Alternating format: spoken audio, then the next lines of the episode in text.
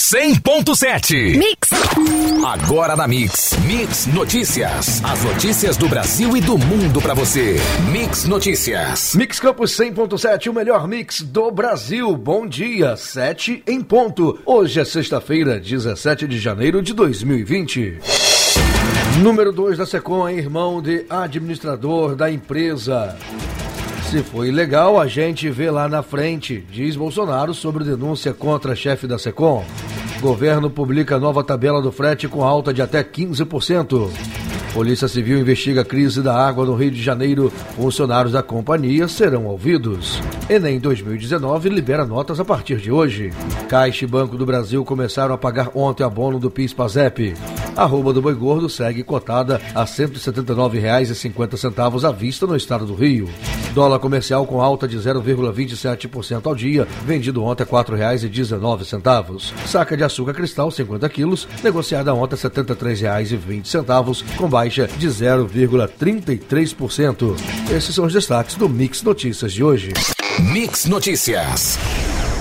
O chefe da SECOM, Secretaria de Comunicação Social da Presidência da República, Fábio Vangengarten, escolheu para ser seu número dois no governo o irmão do empresário que administra sua empresa privada, a FW Comunicação e Marketing. Em maio de 2019, o secretário escolheu para assessorá-lo o publicitário Sami Lieberman. Primeiro, ele foi posto no cargo de subsecretário de Comunicação Digital. Depois, em agosto, foi alçado à função de secretário adjunto de Comunicação Social. As nomeações foram oficializadas por meio de portarias da Casa Civil. Em abril, o irmão dele, Fábio Lieberman, havia assumido a gestão da FW, Garden deixou a função de administrador, mas permanece como o principal sócio da empresa. A firma recebe dinheiro de contratos com emissoras de TV, entre elas a Band e a Record, além de agências de publicidade contratadas pela própria Secom, ministérios e estatais do governo Jair Bolsonaro. A legislação vigente proíbe integrantes da cúpula do governo de manter negócios com pessoas físicas ou jurídicas que possam ser afetadas por suas decisões. A prática implica conflito de interesse e pode se configurar ato ato de improbidade administrativa,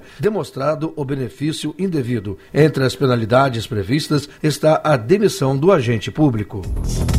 O presidente Jair Bolsonaro afirmou nesta quinta-feira que o chefe da Secretaria Especial de Comunicação Social, a SECOM da presidência, Fábio Van Gegarten, continua no cargo. Se foi ilegal, a gente vê lá na frente, mas pelo que eu vi, até agora, tá tudo legal com o Fábio. Vai continuar. É excelente profissional. Se fosse uma porcaria, como tem muitos por aí, ninguém estava falando, disse Bolsonaro ao sair do Palácio da Alvorada. O caso será analisado pelo Conselho de Ética da Presidência da República em reunião ordinária. Mix, o melhor mix do Brasil. Mix. A Agência Nacional de Transportes Terrestres, a NTT, publicou nesta quinta-feira uma nova tabela com preço mínimo para os fretes. Com as alterações, o piso do frete aumentou de 11% a 15%, segundo informações da agência. A nova tabela entra em vigor na próxima segunda-feira, dia 20. A tabela do frete foi criada em 2018 pelo governo do ex-presidente Michel Temer, após a greve dos caminhoneiros, que bloqueou estradas e gerou uma crise de abastecimento no Brasil por mais de uma semana. A criação era uma das principais reivindicações da categoria. Entidades que representam o agronegócio e indústria são contra a tabela, que terá constitucionalidade ainda analisada pelo STF. Uma versão anterior da norma, editada em julho do ano passado, gerou forte reação de caminhoneiros, que ameaçaram fazer mais uma paralisação nacional. O governo prometeu alterar os valores e publicou nesta quinta-feira a nova versão da tabela do frete. A Polícia Civil do Rio de Janeiro abriu um inquérito para investigar como e por que a água da SEDAI chegou às casas do Grande Rio com gosto e cheiro de terra. A investigação está a cargo da Delegacia de Defesa de Serviços Delegados que esteve no fim da manhã de ontem nas instalações do complexo que limpa a água do Guandu. O objetivo da delegacia é entender se houve sabotagem ou se a turbidez da água ocorreu por causas naturais, a despeito do que declarou nesta quarta-feira o presidente da companhia. Estamos considerando sim o posicionamento do presidente da SEDAI, mas nós precisamos saber em que pé as coisas estão para levar tranquilidade à população fluminense, disse o delegado Júlio Filho. Mix Notícias. Os quase 4 milhões de participantes do Enem 2019 terão acesso às notas que obtiveram na avaliação a partir de hoje, sexta-feira, dia 17. Para acessar os resultados, é preciso informar na página do participante o CPF e a senha cadastrados na hora da inscrição no exame. Desde já, os estudantes podem se preparar para conferir as notas. Aqueles que não lembram a senha podem recuperá-la no próprio sistema. É possível acessar o resultado também pelo aplicativo do Enem. Para acessar as notas na página do participante, o ENEP, responsável pela aplicação do exame, divulgou um passo a passo. Ao entrar na página, logo aparece a Nanda, uma personagem digital com uma pergunta. Para avançar, é preciso responder ao desafio. Isso é feito para evitar o acesso de robôs. Com os resultados, os estudantes poderão concorrer às vagas no ensino superior público pelo Sistema de Seleção Unificado, SISU, as bolsas em instituições privadas pelo programa Universidade para Todos, o ProUni, e participar do Fundo de Financiamento Estudantil, FIES. O pagamento do abono salarial do Programa de Integração Social PIS do calendário 2019-2020 para os trabalhadores nascidos no mês de janeiro e fevereiro começou nesta quinta-feira, ontem, dia 16. De acordo com a Caixa, os valores variam de R$ 87 a 1.039 reais, conforme a quantidade de dias trabalhados durante o ano base 2018. Os titulares com conta individual na Caixa e cadastro atualizado receberam o crédito automático antecipado na terça-feira, dia 14. Segundo a instituição, são mais de 3 milhões e 600 mil trabalhadores nascidos em janeiro e fevereiro, totalizando 2 bilhões e 600 milhões de reais em recursos injetados na economia. Os servidores públicos cadastrados no Programa de Formação do Patrimônio do Servidor Público PASEP, com dígito final de inscrição 5 e 6, recebem também a partir de hoje. O pagamento é feito pelo Banco do Brasil. No caso do PIS, os pagamentos são escalonados conforme o mês de nascimento do trabalhador e tiveram início em julho de 2019, com os nascidos naquele mês. O prazo final para o saque do abono salarial do calendário de pagamento 2019-2020 é 30 de junho deste ano. Mix. Mix. Mix. O valor máximo das parcelas do seguro-desemprego passou a ser de R$ 1.813,03 desde o último dia 11. O benefício máximo aumentou em R$ 77,74 em relação ao valor antigo e será pago aos trabalhadores com salário médio acima de R$ 2.666,29. Os novos valores do seguro-desemprego estão valendo desde a divulgação do INPC de 2019, na semana passada, que ficou em 4,48%. Os valores valem para os benefícios que ainda serão requeridos e também para os que já foram liberados. Nesse caso, serão corrigidas as parcelas que faltam e que foram emitidas a partir da entrada em vigor do reajuste. O valor recebido pelo trabalhador demitido depende da média salarial dos últimos três meses anteriores à demissão. No entanto, o valor da parcela não pode ser inferior ao salário mínimo vigente, que é de R$ 1.039.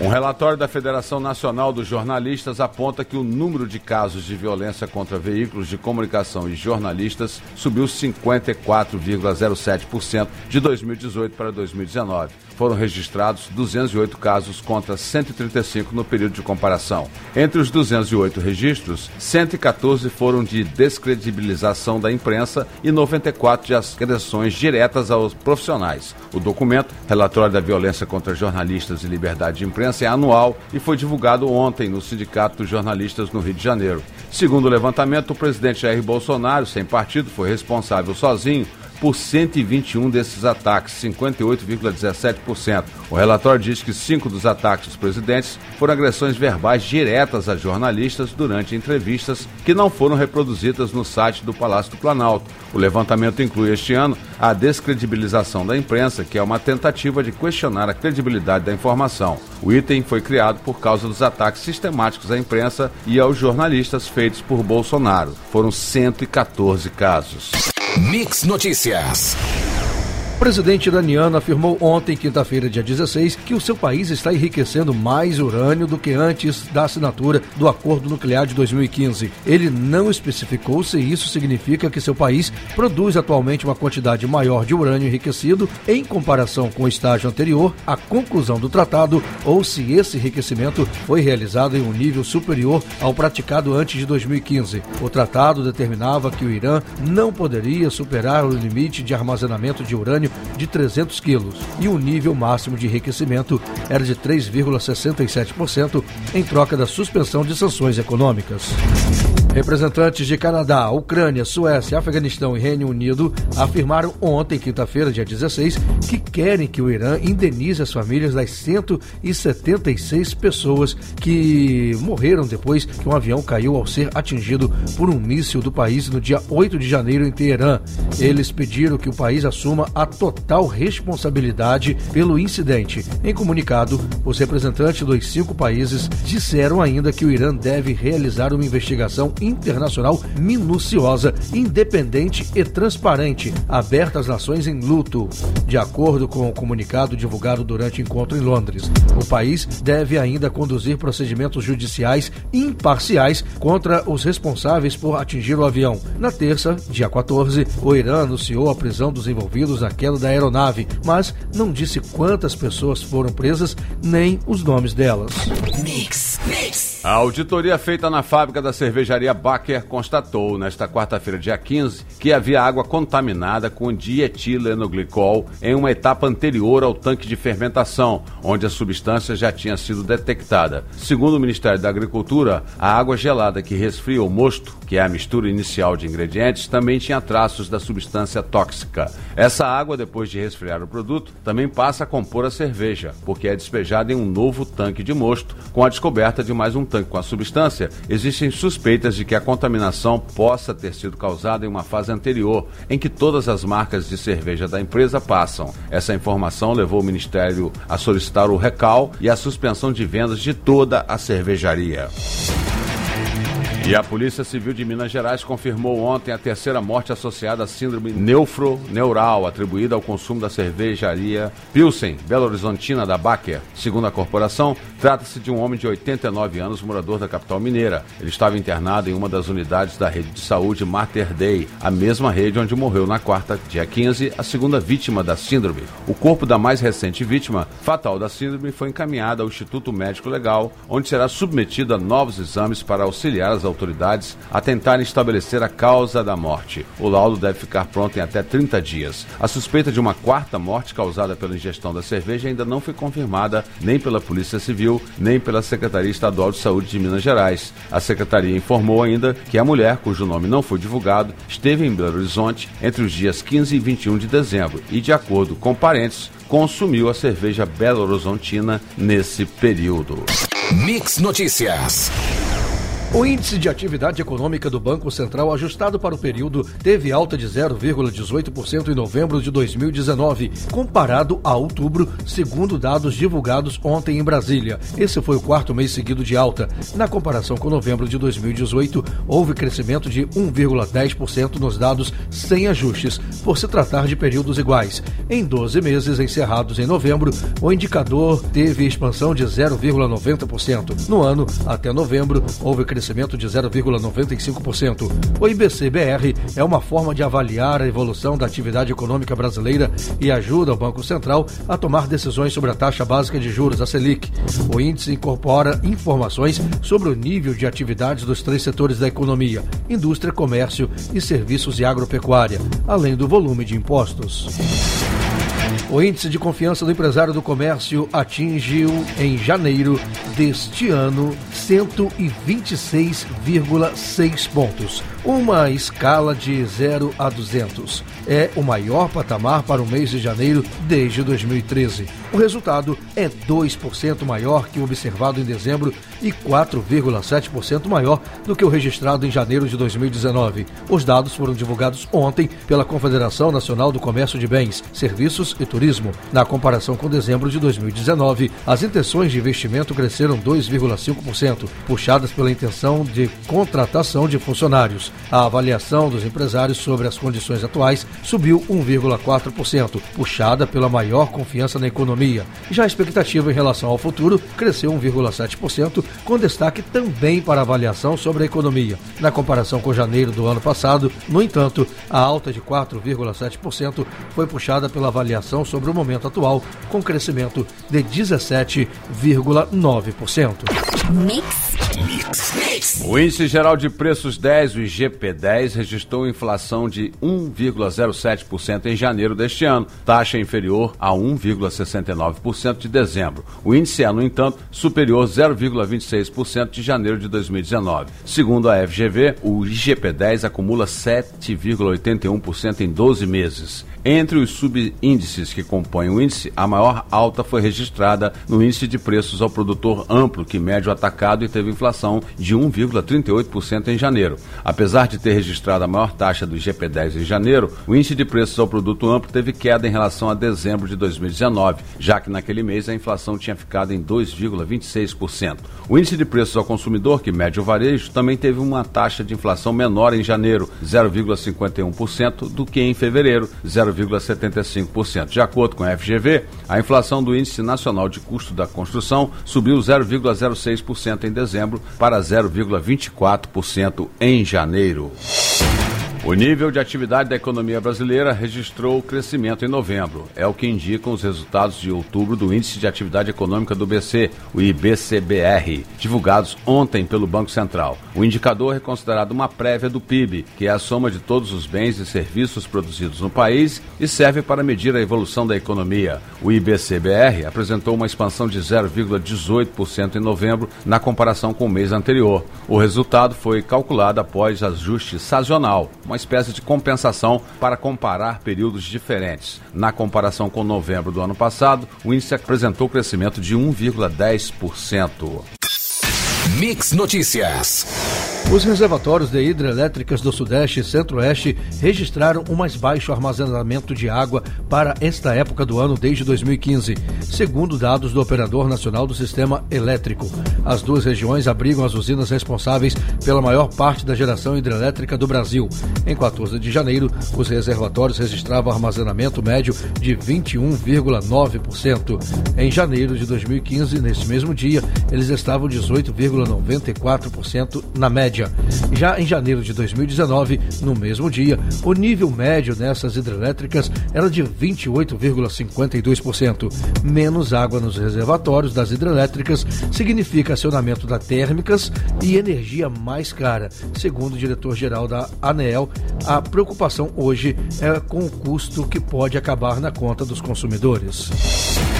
Pessoas em vários países, principalmente na América Latina e na África subsaariana, verão sua renda estagnar ou diminuir este ano, disse a ONU nesta quinta-feira em relatório. Uma década após a crise financeira, a economia global permanece lenta e as tensões comerciais e geopolíticas podem prejudicar ainda mais a recuperação, disse a ONU. A economia mundial expandiu apenas 2,3% no ano passado, seu ritmo mais lento em uma década, e poderá crescer 2,5% em 2020 se os riscos negativos forem afastados, informou um relatório da ONU. Boa parte da aceleração que vemos para este ano depende do desempenho de grandes economias emergentes, disse Kozu Wright em uma entrevista coletiva citando Argentina, México, Turquia e Rússia. Mix, mix. Mesmo com estímulos ao pagamento de dívidas, com mutirões de renegociação, juros menores e liberação de recursos do FGTS, o percentual de famílias endividadas alcançou o nível recorde em dezembro, segundo o levantamento da Confederação Nacional do Comércio. No mês passado, 65 0,6% tinham tomado crédito no cartão por meio de empréstimo pessoal ou financiamento. A parcela de famílias inadimplentes chegou a 24,5% em dezembro, contra 22,8% do mesmo período de 2018. O consumo das famílias é a principal mola da economia e representa quase dois terços do PIB. Para evitar que a inadimplência se torne um entrave à retomada da atividade este ano, os economistas afirmam que é necessária a continuidade da agenda de reformas e de atração de investidores.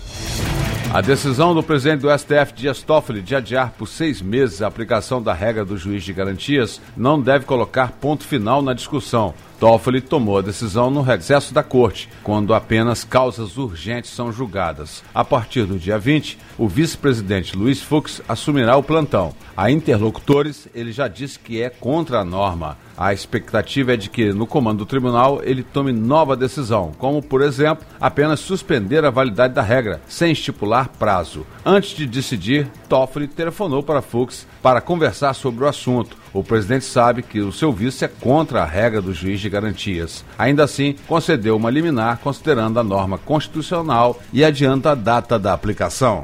Mix Notícias. As incertezas que rodam a decisão do Supremo Tribunal Federal sobre a implantação do juiz de garantias deixaram suspenso a estratégia de procuradores da Lava Jato sobre como proceder a partir desse novo modelo jurídico. A tendência, entretanto, é de que as denúncias sejam aceleradas para que os juízes que atuam nos casos da operação, principalmente Curitiba, Rio e São Paulo, sejam mantidos. Se a denúncia for apresentada apenas depois de começar a vigorar a norma, ou seja, em seis meses, de acordo com a liminar concedida pelo presidente do STF, Dias Toffoli, o caso será transferido para outro juiz. Por outro lado, se a denúncia for apresentada antes do prazo, o juiz da atual causa permanecerá o mesmo. Ainda assim, o Ministério Público Federal considera que há incertezas jurídicas sobre a nova figura. Na avaliação de procuradores, o plenário do STF pode ainda rever a nova regra, assim como aconteceu no caso de compartilhamento de dados do Conselho de Controle de Atividades Financeiras, o COAF. O presidente do Supremo Tribunal Federal, ministro Dias Toffoli, suspendeu nesta quinta-feira, ontem, dia 16, uma portaria do Ministério da Justiça e Segurança Pública que estabelece regras para a atuação da Polícia Rodoviária Federal em operações policiais conjuntas. O texto foi assinado em outubro passado pelo ministro Sérgio Moro e trata de operações com outras forças de segurança em rodovias federais e outras áreas de interesse da União. A decisão liminar provisória atende a pedido da Associação Nacional dos Delegados Delegados de Polícia Federal, feito em dezembro.